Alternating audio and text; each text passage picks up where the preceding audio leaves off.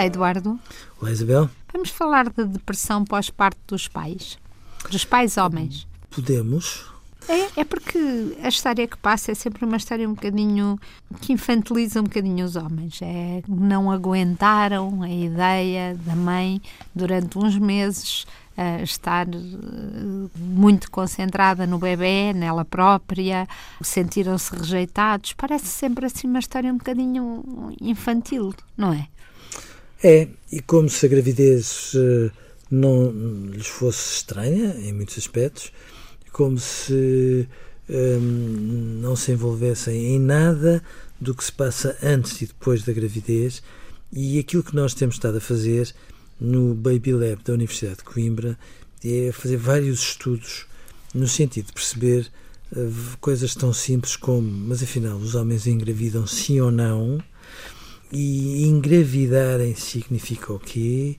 Que tipo de implicações é que, por exemplo, uma interrupção voluntária da gravidez que possam ter tido antes daquela gravidez eh, teve impacto na maneira como vivem a nova relação com o bebê, até que ponto é que se deprimem no pós-parto e como é que se manifesta essa depressão, etc. etc Eu quero saber etc. as respostas todas. Sim, engravidam, claramente. São demasiado colocados à margem de uma gravidez, o que para um homem tem um efeito de exclusão que faz com que, de repente, ele se sinta quase como um estranho quando não devia. Sim, deprimem-se no pós-parto e, por mais que não andem a chorar pelos cantos, acabam por ter equivalentes depressivos. Pronto, mas e agora aí deprimem-se as mulheres, muitas da, da atribuição da, da, depressão são as hormonas aos saltos, uh, uh, o facto de, de, de repente exigir o leite a subir, o exigir-se dela o cuidado de um ser muito frágil ali.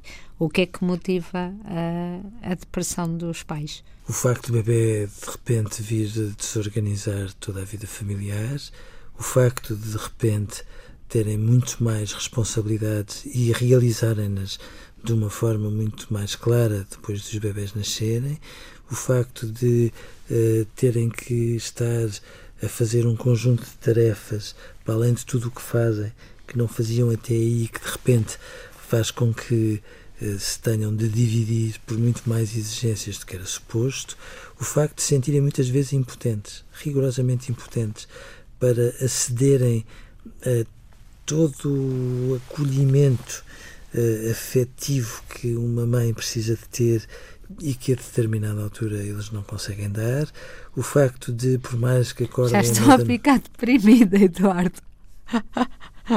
Eu não sou pai. Mas é, é sobretudo é, a ideia de que o Eduardo está a dar é um cair na real, Sim. não é? Sim. Mas o que é mais engraçado, Isabel, é que quando depois nós vamos a ver alguns aspectos eles são realmente fora de lugar. Ou seja, os pais que não planearam a gravidez têm sempre a ideia que a gravidez é planeada muitas vezes mais pelas mulheres do que pelos homens.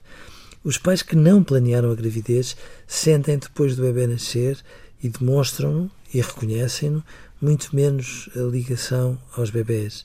Os pais que estiveram em menos consultas de acompanhamento da gravidez sentem menos ligação ao bebê etc, etc, etc. Ou seja, eu acho que era a altura de começarmos a assumir que a obstetrícia não é uma questão exclusivamente feminina, é mais do domínio da medicina familiar e um dia, uh, num país mais uh, sensato, os homens podem faltar ao trabalho para acompanhar as consultas de obstetrícia porque eles são indispensáveis para a mãe e para o bebê.